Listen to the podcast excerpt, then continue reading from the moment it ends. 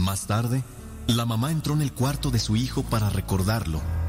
Ella decidió empezar por ver su ropa, así que abrió su armario. Para su sorpresa, se topó con montones de CDs envueltos. Ni uno estaba abierto. Le causó curiosidad ver tantos y no se resistió. Tomó uno y se sentó sobre la cama para verlo. Al hacer esto, un pequeño pedazo de papel salió de la cajita plástica. La mamá lo recogió para leerlo y decía, Hola, estás súper guapo. ¿Quieres salir conmigo? Te quiero mucho. Sofía. De tanta emoción, la madre abrió otros y otros pedazos de papel en varios CDs, y estos decían lo mismo. Así es la vida. No esperes demasiado para decirle a ese alguien especial lo que sientes. Díselo hoy. Mañana puede ser muy tarde.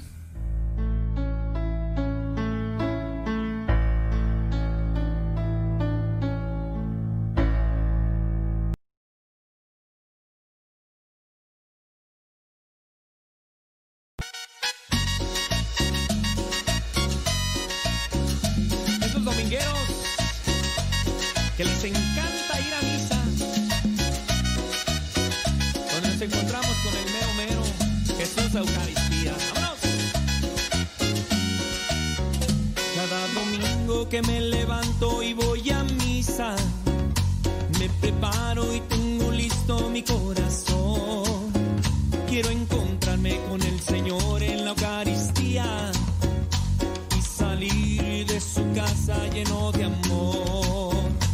Escuchando tu palabra me animas y me preparas y pones listo mi corazón. Qué bueno que están listos ahí conectados con nosotros. Gracias. Muchas gracias.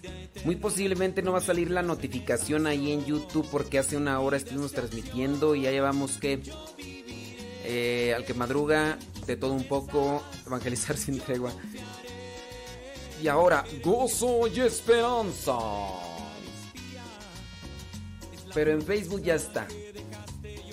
Dice. Ándele pues, gracias. Mire. ¿Cómo estás? Sí, sí, en, en YouTube no va a salir la notificación porque hace poquito estuvimos transmitiendo. Transmitiendo en vivo y a todo color. Bueno, como quieran, a los que quieran escuchar ahí en YouTube, ya está. Ya está. En Facebook, ahí sí no hay problema. Ahí. Ándele pues. Cada domingo que me levanto y voy a misa, me preparo y tengo listo mi corazón. Quiero encontrarme con el Señor. Dice Leito que no llegó la notificación a YouTube. Pero ya está presente. Bueno, denle su like ahí en YouTube. ¿eh? Y también en el Facebook. Y a compartir también. Claro. Eso nos ayuda para que, aunque sea una persona nueva, llegue. Aunque sean dos. Aunque sean dos, no es más. O aunque sean... Las que sea una. No, no problem. No problem. Eres Jesús, realmente en la Eucaristía. Es la promesa que dejaste, yo confiaré.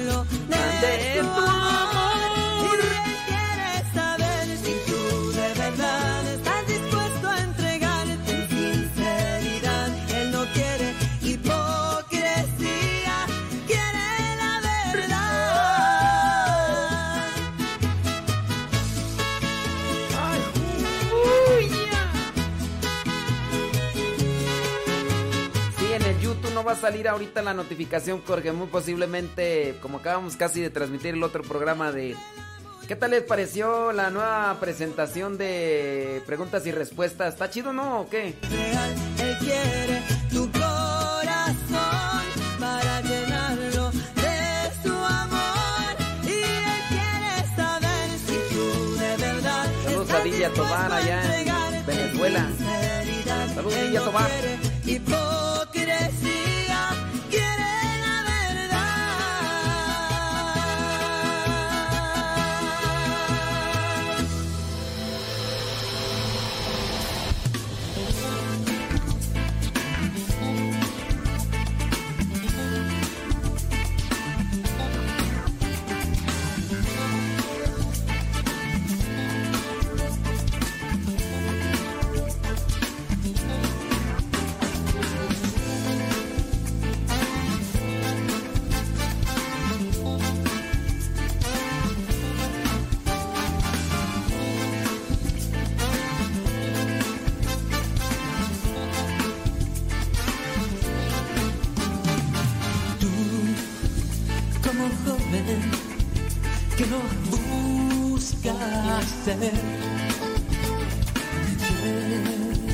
Te conformas solo con tener.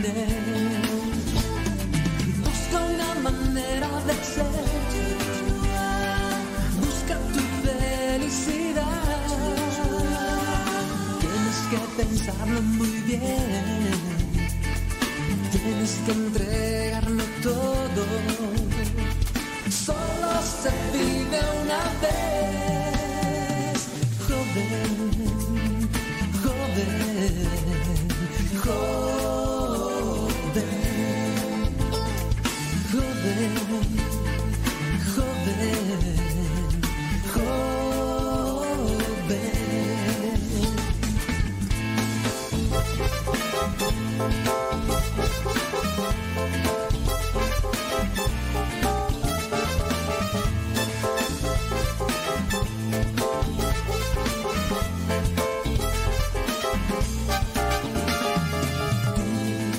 Señoras y señores, chiquillos y chiquillas, chamacos y chamacas, muchísimas gracias por darnos esta oportunidad de llegar hasta ustedes. Gracias a Radio María que nos brinda también esa oportunidad para llegar hasta ahí donde se encuentran en este momento haciendo sintonía a lo que son las diferentes estaciones de Radio María en la Unión Americana. Gracias a Dios, un día más de vida Sí, gracias a Dios por esta oportunidad que nos da para eh, buscar compartir un mensaje, una reflexión en este programa que se llama Gozo y Esperanza, este programa que tiene la intención de reflexionar sobre lo que es el cristiano en la vida social.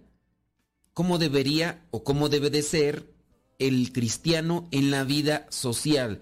El cristiano vinculándose en el área política, en el área social. No solamente un cristiano que busca orar, eh, acercarse a los sacramentos, que esto vendría a ser la alimentación espiritual que tiene para entregarse al trabajo ordinario, a la vida ordinaria. Necesitamos sí conocer nuestra doctrina, conocer la palabra de Dios, conocer más de Dios para enamorarnos más de Él, nutrirnos de Él y a su vez entregarnos más a Él. Bueno, también agradecemos a Guillermo Torres Quirós, agradecemos a Rafa Salomón que nos estarán acompañando el día de hoy también con sus respectivas cápsulas. Oigan, estaban por ahí mirando, pues dentro de lo que es la biografía de los santos, una mujer, Santa Margarita de Escocia, nació en Hungría en el año 1046. Acuérdense que los santos, la iglesia los propone como una referencia para cumplir con la voluntad de Dios. No estamos llamados a seguir así de manera eh, fidedigna, puntual, la vida de un santo. Los santos son de un tiempo, vienen también igual de una cultura diferente a nosotros, pero eso sí, buscan ellos vivir la voluntad de Dios y nos pueden dar una enseñanza, es una referencia, no todos tenemos la misma vida o estamos en el mismo tiempo o en las mismas circunstancias, en este caso de Santa Margarita de Escocia del año 1046. Eh, esto podría ser un reflejo para algunas personas, encontrar una enseñanza, una inspiración. Bueno, dice que cuando su familia se encontraba exiliada por la invasión danesa de Inglaterra, dice que por ello creció en la corte del rey San Esteban. Ya desde que creció en la corte del rey San, San Esteban, un rey santo, pues ya eso dice mucho, ¿no? O sea, no llegó a cualquier casa. A los 11 años, San Eduardo, el confesor, hermanastro de su padre, no, pues es que Santa Margarita de Escocia estaba rodeada pues de gente con aspiración a la virtud. Dice su hermanastro, el hermanastro de su padre, San Eduardo, confesor, se hizo el trono inglés. La familia pudo retornar al país, pero debido al conflicto entre ingleses y daneses, y como su papá murió por muerte natural, entonces tuvieron que vivir en Escocia. A los 24 años se casó con el entonces rey de Escocia, Malcolm III, con quien tuvo ocho hijos. Esta, esta reina, Margarita de Escocia. La reina era sabia y con cierta cultura, por lo que transformó la corte del esposo con el ejemplo en la caridad. Pero es que ya había estado con, con un rey santo, o sea, con, ya había estado en la corte de rey San Esteban, entonces, pues, todos los días Santa Margarita de Escocia daba de comer a los pobres, o sea, tenía, pero ayudaba.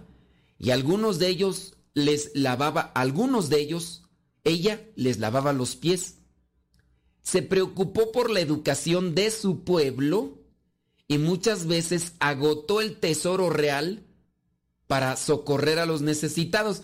Pero bien dice la palabra de Dios, si tú das con generosidad, Dios, Dios lo multiplica.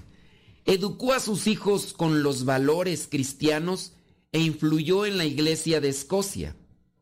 Hizo convocar a un concilio en ese territorio que extirpó ciertos ritos paganos que se realizaban en plena celebración eucarística. Pues muy necesario, ¿no? Porque de repente se empiezan a hacer cosas más por costumbre popular y de repente algunos sacerdotes la adoptan con tal de no entrar en conflicto con, eh, con la misma gente, ¿no? Santa Margarita tuvo una intensa vida de oración, de ahí le venía la inspiración. Participaba de misas diarias practicaba la austeridad, o sea, era reina, pero practicaba la austeridad. Pedía que le dijeran sus defectos para corregirlos. Tú pides que te digan tus defectos para corregirlos. Repartía limosnas. Rescataba a los prisioneros ingleses detenidos en Escocia. Cuidaba a los viajeros y construía monasterios, iglesias y albergues. Y aquí es donde entonces yo hago el énfasis, fíjate. O sea, no necesariamente vamos a tener que hacer o podríamos hacer lo que ella hizo. Pero en su caso sí, ayudar a los necesitados, buscar una vida intensa de oración. En el año 1093, su esposo Malcolm III, con sus hijos Eduardo y Edgardo, se fueron a la batalla para recuperar un castillo y fallecieron el monarca con su primogénito. Santa Margarita de Escocia durante ese tiempo enfermó y al, al, regreso de su hijo Edgardo, Margarita agradeció a Dios por la paciencia para soportar tantas desgracias juntas. Pues sin duda el hecho que le digan, oye, tu esposo, tus hijos, mira, pues... Ella lo ofreció a Dios y partió a la casa del Padre un 16 de noviembre del año 1093. Se dice que al fallecer su rostro recuperó la calma, el color y la belleza que había tenido, porque todas estas preocupaciones y angustias por las noticias que le dieron de su esposo y de su hijo, pues la dejaron ahí intranquila y todo eso. Esa referencia podemos sacar de esta santa. Una vida de oración, una vida de generosidad, una vida desbordada para ayudar a los necesitados, una vida entregada hacia los demás, viviendo la austeridad a pesar de tener todo el dinero que alguien a veces quisiera tener o soñar, una vida de sacrificio y poniéndolo todo en manos de Dios. Aquí el contexto de la cuestión social, ayudar a los necesitados con lo que se tiene. Y Dios recompensará, Dios dará su paz. Pero también una cuestión de la doctrina social de la iglesia, ¿no? El buscar con quién contagiarte para las cosas buenas. Eh, buscar con quién contagiarte para las cosas buenas. ¿Tú de quién te rodeas? ¿De quién te inspiras? Así, pero en vida, ¿no? Y dice, no, yo me inspiro de San Francisco, de así. No, no, no, no. Así actualmente de alguien que pudiera tener una vida virtuosa. Que alguien te pudiera decir, ah, yo quisiera ser tan amable, tan paciente, tan trabajador, tan desprendido. He sabido de personas que se inspiran, por ejemplo, de algunos que eh, buscan vivir así, abandonados a la providencia de Dios, y eso motiva, porque hay esclavitud, por ejemplo, del materialismo. De repente estamos tan eh, obsesionados de querer tener un teléfono celular de última gama y, y el más reciente. Te compraste uno el año pasado y hoy ya están anunciando el más reciente y lo quieres tener y a veces nada más lo utilizas para el WhatsApp y para el Facebook. o sea, ni siquiera una necesidad así eh, apremiante por lo cual tú dijeras, yo quiero tener, yo quiero tener ese, ese celular. Y pues no. Pero bueno, oiga, hablando de, de esto de poner en práctica estas cosas de Dios, nosotros tenemos que analizar nuestras circunstancias de vida y en base a eso buscar hacer siempre lo mejor, hacer siempre lo mejor para alcanzar la santidad.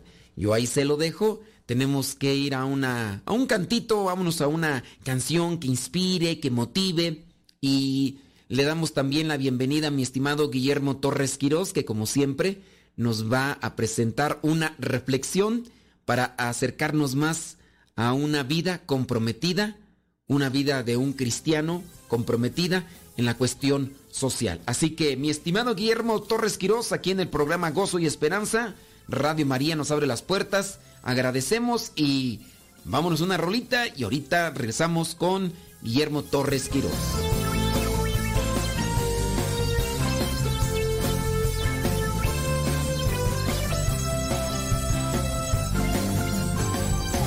Oídos muy la misma canción canción para jóvenes con corazón.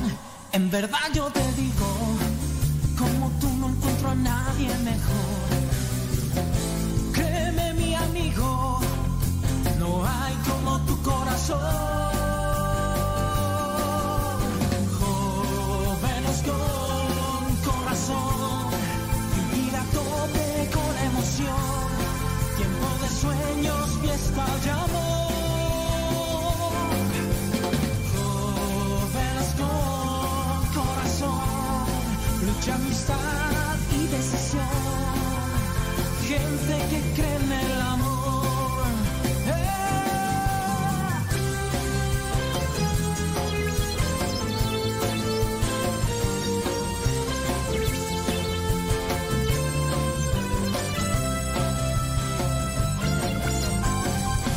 Necesitas aplausos porque buscas una razón. Y aunque quieran comprarnos, no vendemos nunca la voz. Si a pesar estás triste, arremetes contra el desaliento, la vida es es cuesta arriba para así llegar a Dios. El que espera a la muerte hace rato que murió. Lágrimas cansados, pero jóvenes con corazón. Hey, hey, yeah. Jóvenes con corazón. Vivir a tope con emoción.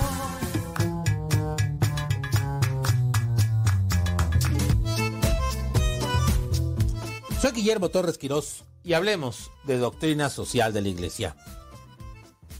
Hace algunas décadas surgió una iniciativa de la Iglesia para promover encuentros juveniles nacionales e internacionales con los jóvenes. Las peregrinaciones, los campamentos juveniles, los festivales de oración y estas jornadas mundiales de la juventud logran reunir con cierta periodicidad a jóvenes católicos que viven en lugares lejanos entre sí. En algunos países estos acontecimientos son poderosas manifestaciones de una cultura juvenil cristiana. En otros países se llegan a aportar experiencias entusiastas y consoladoras a los jóvenes católicos que viven diariamente aislados con su fe y se sienten solos. Especialmente las jornadas mundiales de la juventud han servido para que crezca un sentimiento católico, un orgullo de pertenecer a este nuevo pueblo de Dios, que ha ido extendiéndose por todos los pueblos de la tierra desde la época de los apóstoles. Por ello, los jóvenes católicos cuentan no pocas veces que una jornada mundial de la juventud ha sido determinada o un festival de oración que fue un impulso que los llevó a tomar una decisión radical en su vida. Desde ahora mi vida pertenece a Dios. Evidentemente, no todo el que ha participado en la Jornada Mundial de la Juventud se convierte inmediatamente en un católico creyente. Y tampoco se realiza en ese contexto una labor de evangelización para quienes no lo son. Pero esta experiencia, hay que decirlo, sí que puede ser el comienzo de una gran historia de vida con Dios. Por el solo hecho de poder compartir el sentimiento comunitario eucarístico del domingo con una tan enorme cantidad de jóvenes creyentes de distintas partes del mundo y que aún están en la búsqueda del propio Dios. Y es que nosotros podemos ver cómo el Papa Juan Pablo II nos dice en la carta apostólica Nuevo Milenio, si el bautismo es una verdadera entrada de la santidad de Dios por medio de la inserción en Cristo y la inhabitación de su espíritu, sería un contrasentido contentarse con una vida mediocre, vivida según una ética minimalista y una religiosidad popular.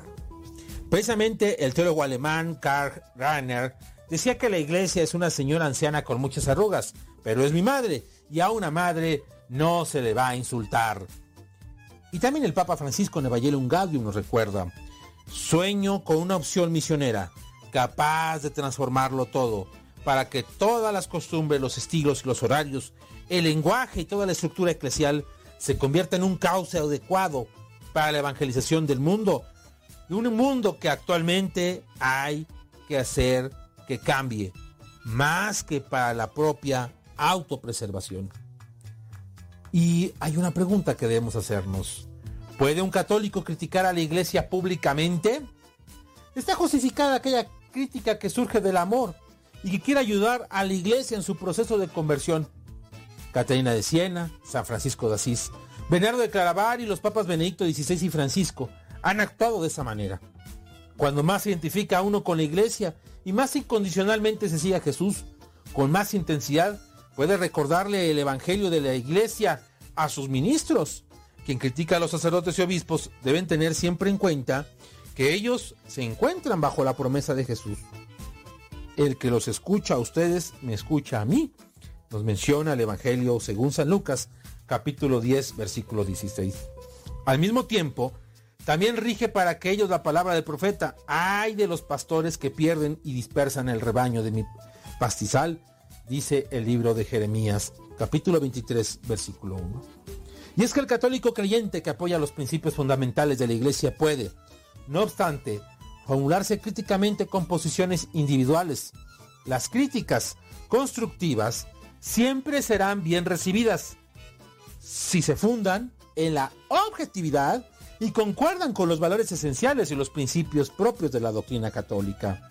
La iglesia se mantiene viva gracias a las personas que luchan por ella, de su más profunda simpatía con su verdadera constitución y auténticas posiciones. El Código de Derecho Canónico en el canon 375 nos dice, los obispos que por su institución divina son los sucesores de los apóstoles, en virtud del Espíritu Santo que se les ha dado, son constituidos como pastores en la iglesia, para que también ellos sean maestros de la doctrina, sacerdotes del culto sagrado y ministros para el gobierno.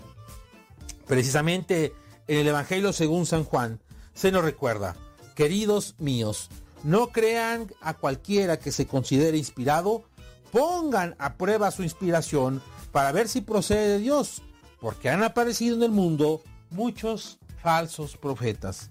En esto reconocerán al que está inspirado por Dios. Todo el que confiesa a Jesucristo manifestado en la carne procede de Dios. ¿Y cuando traiciona el compromiso eclesial sus propios fundamentos? Una y otra vez sucede que grupos, comunidades e instituciones eclesiales abandonan su unidad con la iglesia común porque piensan que están actuando de forma decidida, de forma diferente a ella en cuestiones concretas.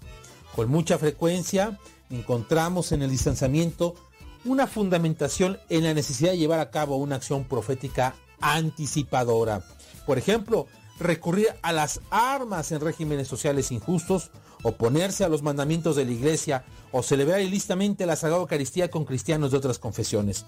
Efectivamente, la iglesia, la iglesia necesita profetas que le ayuden a abrirse a lo nuevo. Sin ellos, la iglesia habría perdido la cuestión obrera y no habría experimentado en su seno la necesidad, por ejemplo, de la libertad de prensa. Pero en todo momento debe verificarse con precisión si el valor profético sirve realmente a la iglesia o si surge de la testarudez o de querer saber más que nadie, de la desobediencia y del deseo de dividir. Porque déjenme decirles, queridos hermanos, que en fechas recientes escuchamos a muchos falsos profetas, a muchos que se ponen la bandera del catolicismo, que dicen ellos ser más que el Papa, que los obispos, que los sacerdotes, que incluso dicen que se les aparece Cristo, que se les aparece la Virgen, que les dan mensajes proféticos. Y entonces, no solamente abandonan el seno de la iglesia, sino que se creen más que la iglesia, porque llegan ellos la soberbia, el egoísmo, y quieren corregirle la plana a los representantes de Dios en la tierra. Y es que es, es muy, muy, muy terrible el que queramos escuchar las voces de estos que nos hablan de conspiraciones, que nos hablan de gente que se ha vendido literalmente al demonio. Y lo peor de todo, que están juzgando a los demás católicos, que señalan con el dedo flamígero como si fueran los fariseos de la época de Cristo. Qué terrible, pero así es. Ojo con esos falsos católicos predicadores que se convierten en la serpiente que quiere incidir en que Adán y Eva coman la manzana prohibida. ¿A cuántos nos vemos católicos que juzgan sin saber los contextos, que toman banderas de manera falsa? Y lo peor de todo, que viven en una contradicción permanente esos, esos queridos hermanos, no son los ejemplos que nos da nuestro Señor. Es terrible que a veces nos queremos olvidar del principio evangélico del amor y que solamente pensemos que todo se convierte en un falso testimonio.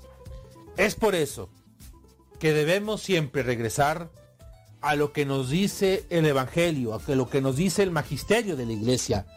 Antes de criticar, es importante conocer el catecismo, importante conocer el compendio, las encíclicas, las cartas apostólicas, lo que dice el Papa y los obispos.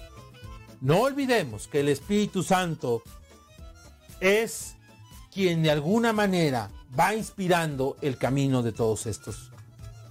Es importante estar cerca de Dios es importante no caer en el demonio. Es importante vivir con congruencia, dando un testimonio en el que habrá sacrificio, en el que habrá humillaciones, pero al final habrá una gran recompensa.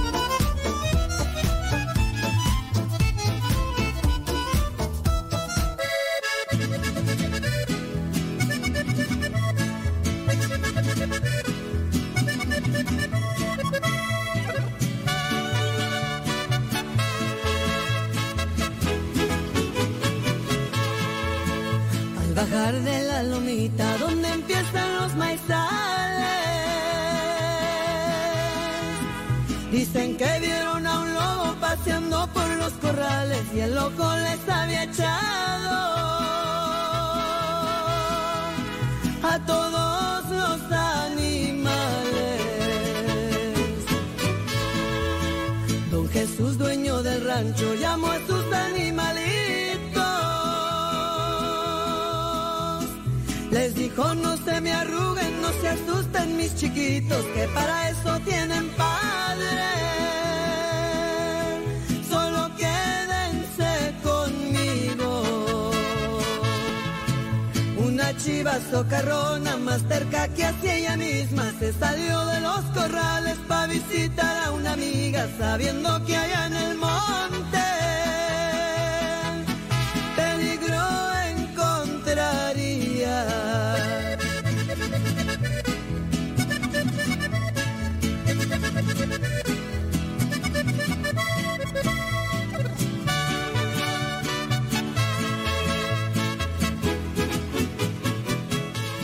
Este es el programa Gozo y Esperanza. Gracias a los que lo recomiendan, gracias a los que ya lo siguen y también nos acompañan.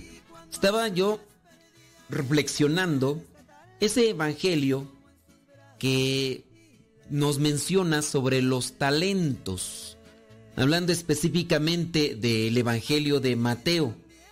Mateo capítulo 25, donde nos habla sobre los talentos, donde presenta aquellos tres trabajadores, un señor que tiene que salir de viaje y deja su dinero encargado a tres de sus empleados dependiendo de las capacidades.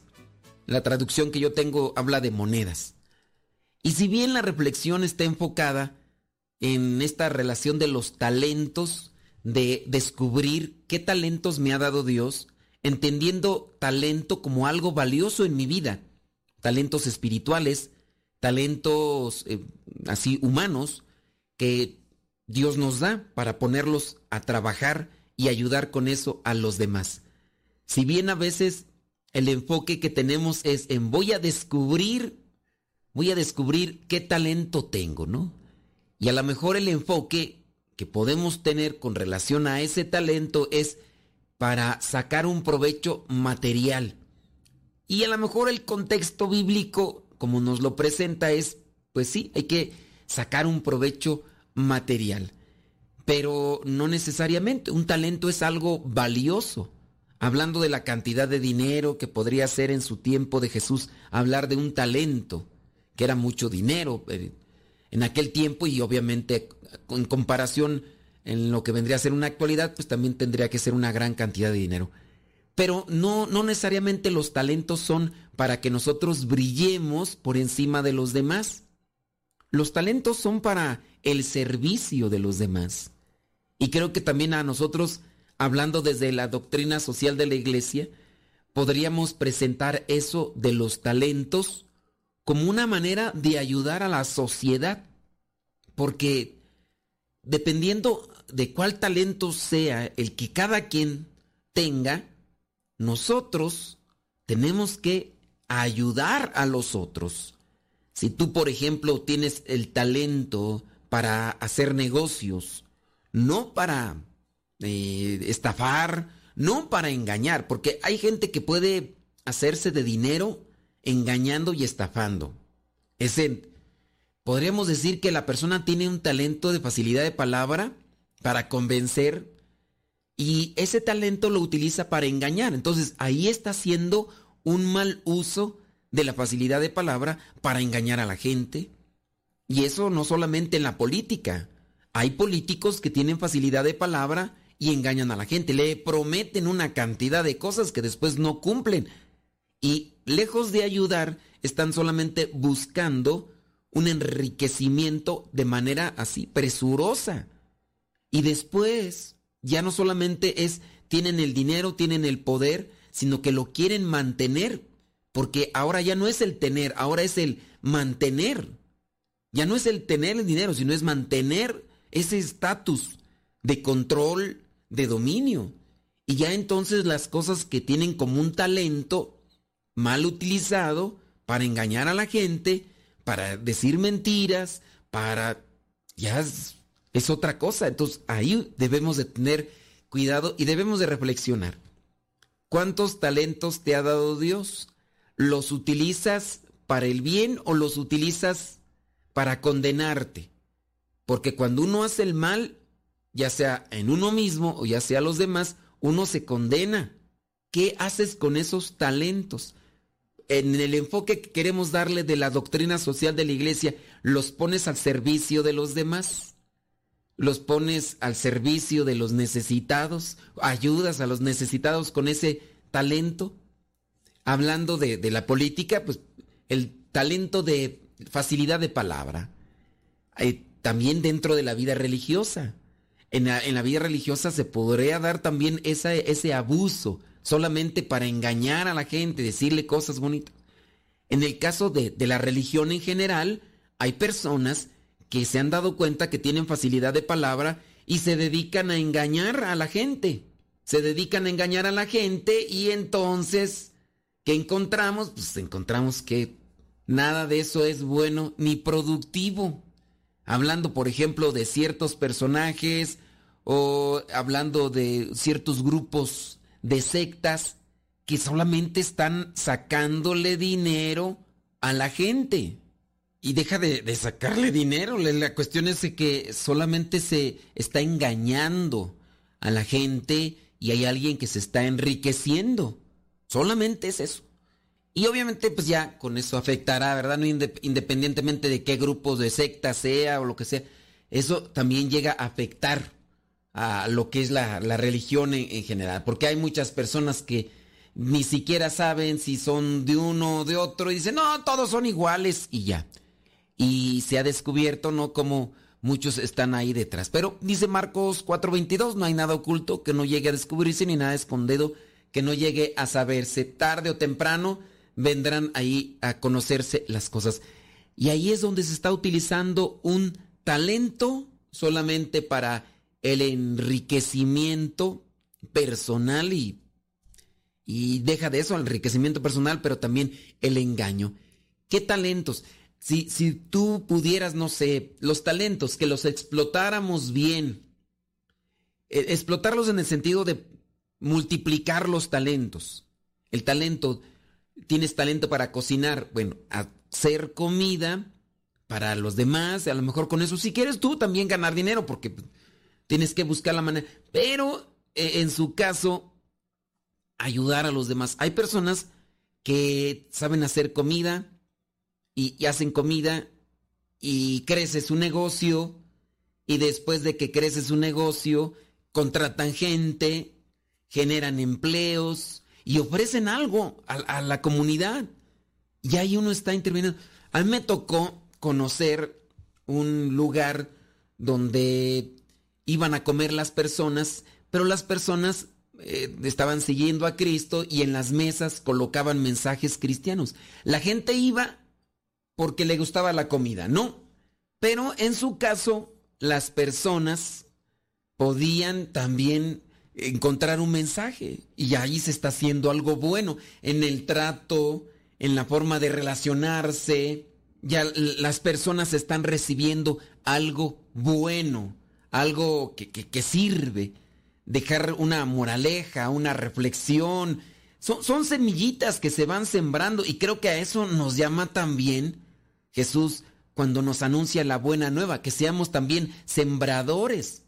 Con los talentos nosotros estamos también llamados a realizar algo bueno y positivo en favor de la sociedad. ¿Qué talentos tienes?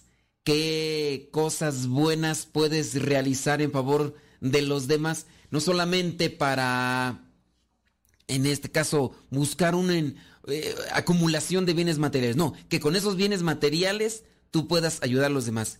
Mira, por ejemplo, me pongo a pensar en uno de los otros santos, ya mencionamos uno, me pongo a, a fijar, por ejemplo, en el beato Sebastián de Aparicio este beato mexicano que ya incluso comentamos en algún momento sobre su vida.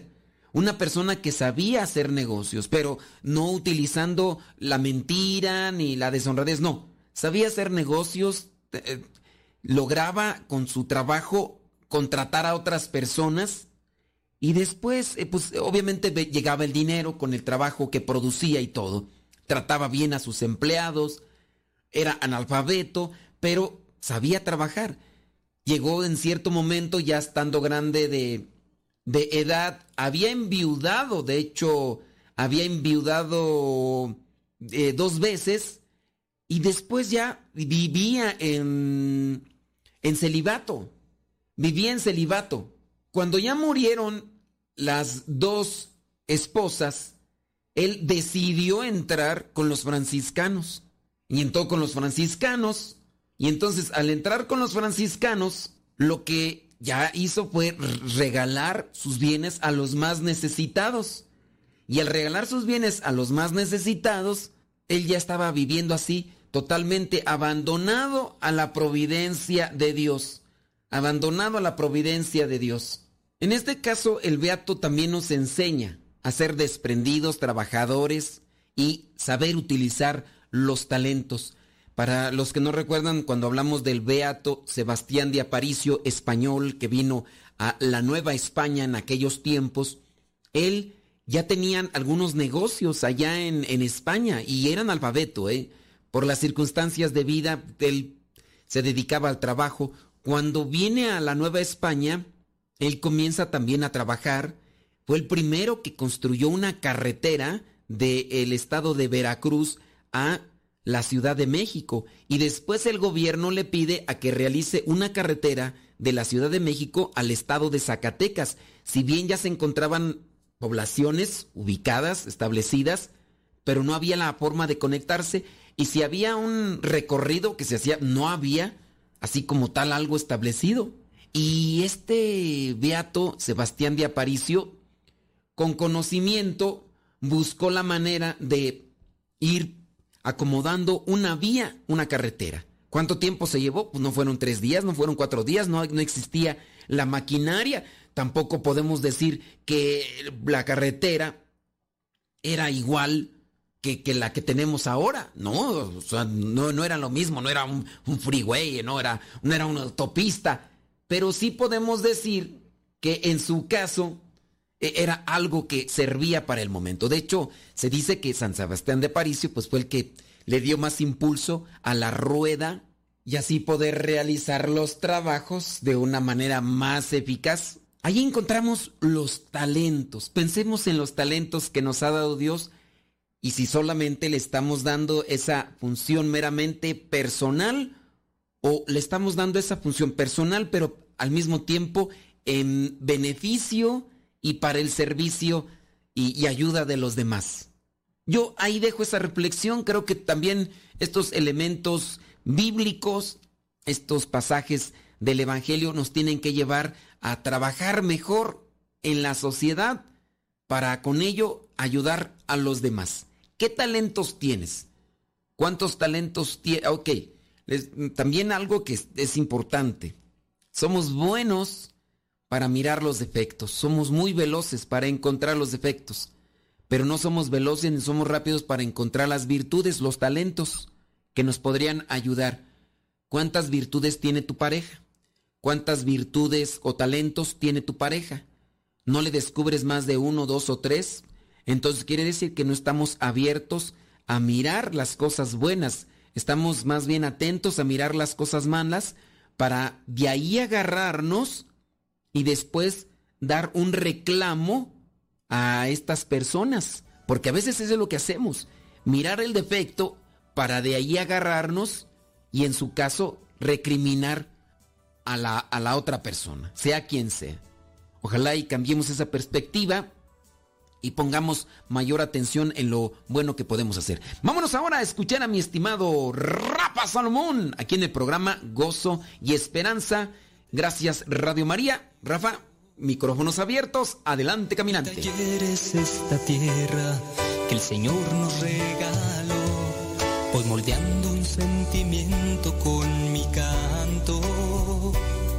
Trabajando hasta el cansancio, agradeciendo a Dios, es moldear una alabanza, es rezar una oración es quitarle algo de frío a quien lo necesita hoy. Es decirle a mi hermano que en mis actos también lo amo. Enseñarle a pescar y a trabajar el día de hoy. Conviértete en un artesano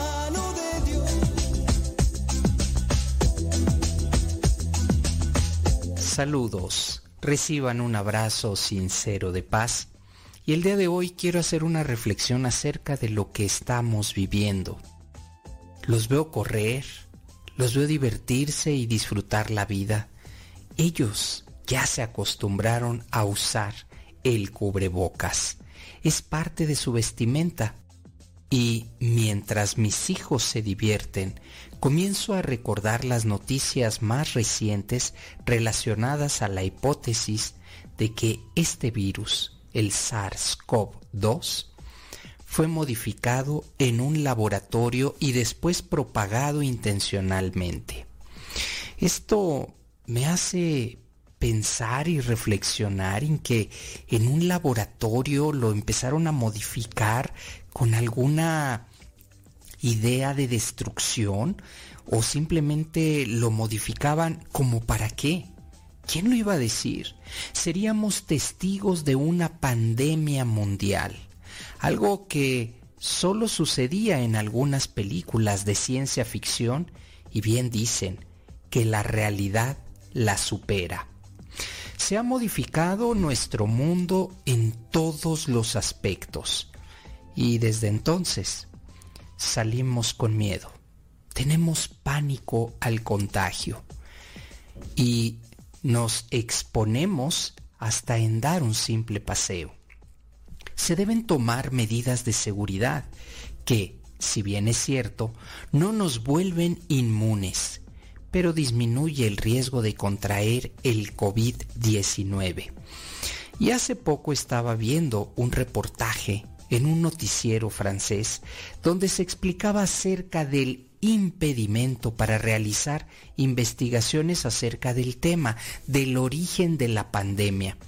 Y las personas quienes lo han hecho, pues simplemente allá en Wuhan, el lugar donde se originó la pandemia, pues simplemente eh, se les desaparece de maneras misteriosas, suben algunos videos y en torno a esto existe una gran teoría, una teoría del complot.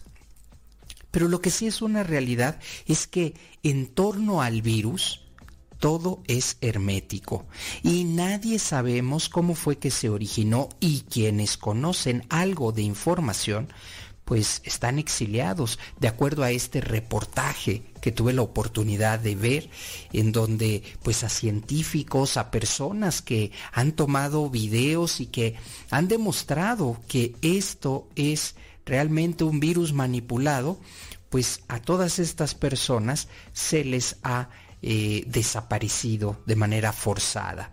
Se habla en esta teoría, en esta hipótesis, mejor dicho, de manipulación y propagación con un objetivo, crear caos. De ser así, estamos hablando de nuestra propia destrucción, diseñada y planeada. Fíjense hasta dónde la maldad que nos ha caracterizado como humanidad vuelve a presentarse con un solo motivo, acabar con la vida. ¿Es que el corazón de los hombres y mujeres puede llegar a tal magnitud? La respuesta es clara, sí. Odio y aniquilación. De ser cierta la teoría de la autodestrucción, estaremos siendo testigos de las intenciones más oscuras de un grupo con poder en esta pandemia no habrá ganadores, ni mucho menos perdedores. Lo que y quienes no se contagien, pues serán sobrevivientes con secuelas muy serias, porque todos ya hemos sido afectados de formas inimaginables. Nos queda la esperanza, y eso es lo que nos permite seguir adelante. Creer que esto también pasará y que un día volveremos a salir a caminar sin cubrebocas. Veremos a los niños sonreír en sus escuelas y en reuniones y volveremos a tener una normalidad. Dejaremos de confinarnos y volveremos a comunicarnos de manera personal. Cuando volvamos a tener confianza, viviremos en una realidad diferente, no una realidad como la que estamos en este momento siendo testigos, una realidad caótica donde nuestras emociones y sentimientos nos han llevado al límite y tal vez esto solo sea el principio. La humanidad necesita reconocer a Dios. Necesitamos más de Dios. Nos necesitamos cada vez más. Y nuevamente, ¿a qué mente se le habrá ocurrido la idea de contagiar de un virus mortal a la humanidad? Esto de verdad debemos reflexionarlo. En la mente, en el corazón de algunos seres humanos existe la destrucción de una forma que a lo mejor nos cuesta trabajo imaginarla. Nosotros como creyentes y en este espacio dedicado a la doctrina social, pues me parece un momento de, reflexión profunda porque nos estamos destruyendo. Este virus, si fue planeado, si fue modificado en un laboratorio, pues está acabando con la vida de niños, adultos, adultos mayores, de todos. ¿Cuál es el motivo? ¿Por qué? Y si bien es cierto, ya llevamos más de siete meses y vamos al cierre de este año. Todavía con muchas preguntas, todavía con muchísimos cuestionamientos porque sabemos muy poco acerca de este virus. Necesitamos creer más en Dios. Es tiempo de volver a ayudarnos unos a otros. Será la única forma, dice el Papa Francisco, de salir adelante, ayudándonos unos a otros, no perdiendo la esperanza, creyendo en la humanidad. Pero hay algunos que lo que más desean en su corazón es destruir, destruirnos. Confiemos en el amor de Dios que Él sea nuestra roca, que Él sea nuestra fuerza, nuestro corazón que Él lo sea. Estoy convencido que ha llegado el momento de apoyarnos unos a otros de forma real. Es decir, ver al vecino, ver a, a, ese ser humano que está cerca y preguntarle cómo se encuentra, preguntarle si tiene que comer. Porque si bien es cierto, es ahora cuando nos necesitamos. Hoy las estadísticas indican que aunque haya casa, no forzosamente hay comida. Y esto debemos ponerlo y tomarlo muy en cuenta como creyentes, porque es ahí donde la doctrina social se hace presente. Yo te invito a que después de haber escuchado este programa, pues tengas en tu mente estas ganas de querer ayudar a los demás, de querer compartir un poco. Si tú eres de los privilegiados que tienen trabajo, pues entonces vas a tener alimentos. Hay muchas personas, se han perdido miles de trabajos y se seguirán perdiendo. De tal manera que ahora es cuando podemos y cuando necesitamos unir esfuerzos, ayudarnos unos a otros. Ahora es cuando hay que creer en nuestro hermano, en nuestra hermana preguntarle si sus hijos ya comieron, preguntarle si el día de hoy puedes compartir un poco de ese alimento, estarás haciendo la diferencia. Este es un llamado urgente porque nuestra humanidad va para allá. Después de haber reflexionado acerca de dónde y cómo serían los orígenes de este terrible virus, que si eh, la teoría se confirma, pues estaríamos frente a una destrucción masiva para acabar, simplemente acabar. Y por otro lado, hoy las necesidades se intensifican. Hoy las necesidades empiezan a volverse reales. Así que, queridos amigos, queridas amigas, es momento de dar ayuda. Es momento de poner manos a la obra. De hablar menos de activar nuestras manos más, de acercarnos realmente a nuestros hermanos darles esta ayuda y este es un mensaje eh, para todas las naciones, ¿eh? porque ahora están escaseando, está escaseando el alimento y estamos llegando a un momento en el que necesitamos urgentemente compartir. Hoy más que nunca necesitamos compartir. Pues hasta aquí mi reflexión y espero que podamos llevar a cabo toda esta iniciativa. Ayudémonos como hermanos, veámonos como hermanos. Hasta la próxima.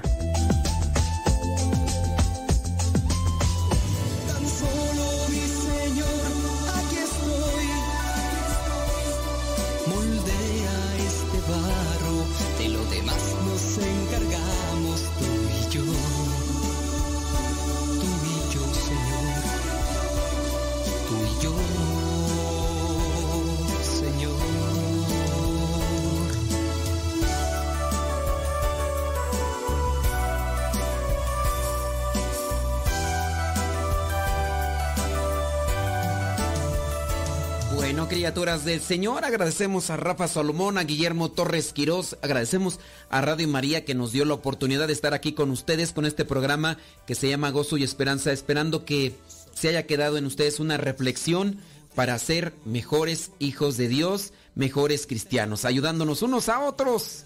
Nos encontramos en la próxima, se despide su servidor y amigo el Padre Modesto Lule de los misioneros servidores de la palabra. Hasta la próxima. cansancio, agradeciendo a Dios. Es moldear una alabanza, es rezar una oración, es quitarle algo de frío a quien lo necesita hoy. Es decirle a mi hermano que en mis actos también lo amo. Ahí viene ya por ahí el programa de Rafa Salomón. Gracias a los que le dieron compartir. Gracias a los que le dan like. Gracias a los que nos acompañan después de tantos programas durante el día de hoy. Gracias, muchas gracias.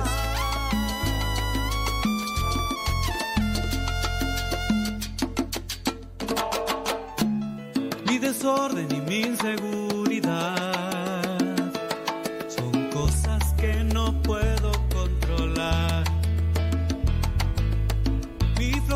que me desespera no la soporto más, pues cansado estoy de tanta ¡Ánimo, pueblo de Dios! en mí.